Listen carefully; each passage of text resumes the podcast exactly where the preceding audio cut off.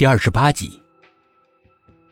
正当三个人惊恐不安的时候，屋内响起了极小的“啪”的一声，光线突然变亮了很多。苏应真他们先是吓了一跳，等看清楚是薛品涵打亮了打火机，不禁的释然，全都不由自主的向他靠了过来，似乎他手里面拿的不是打火机，而是能降妖除怪的神器。这个时候，苏应真突然发出了一声惊叫，声音充满了惊骇和恐惧，把薛品涵惊得一个哆嗦，手里面的打火机跟着一个大幅度的跳跃，四周的阴影猛地跳了起来，仿佛是沉睡的恶魔被惊醒了，朝他们扑过来。苏应真双眼骤然瞪大，一只手紧紧的抓着薛品涵的胳膊。另外的一只手直直的指着某个地方，大家顺着他手指的方向看过去。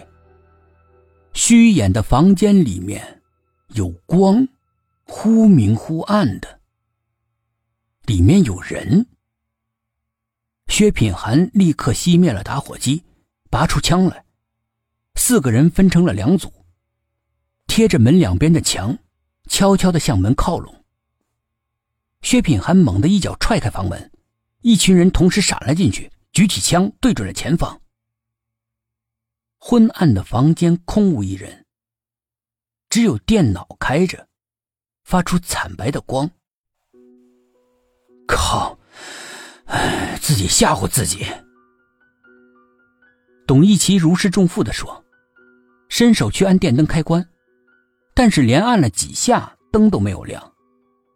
他刚要发牢骚，忽然发现了什么可怕的事情，脸色大变，阴云密布的盯着某个地方，一副无法相信的表情。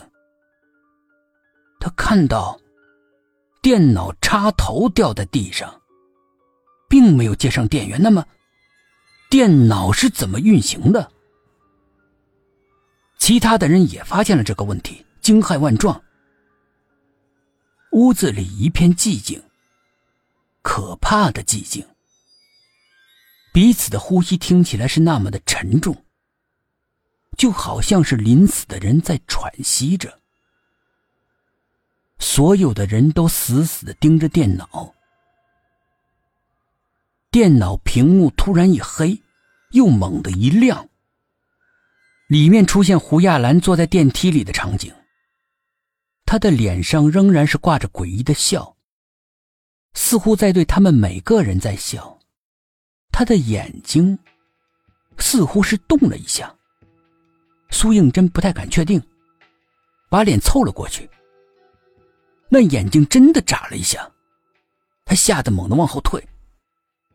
他在动。电脑里胡亚兰狰狞着，一步一步的朝他们爬过来，眼看着就要从电脑里钻出来了。薛品涵猛地把电脑抱起来，用力的往地上一摔，一阵青烟，电脑被摔得面目全非。快离开这儿！薛品涵急切的喊道。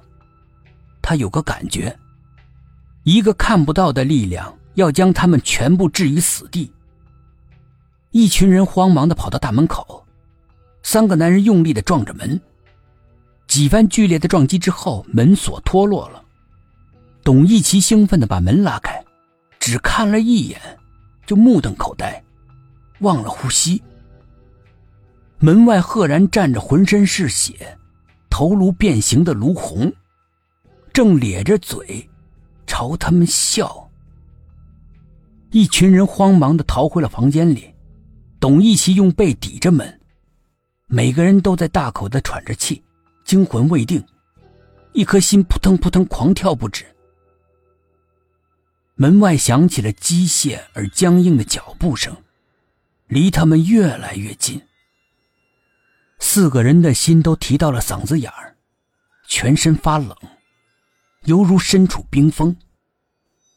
薛品涵把董一奇换下来，他对着沈志远说：“你们快带小苏从后面窗户爬下去。”沈志远先下了去，然后接住跟着的苏应真，最后董一奇也跟着爬了下来。门外的卢红把门敲得震天响，眼看就要破门而入了。薛品涵使出全身的力气顶着，估计他们全都下去了，这才一个箭步冲到了窗边。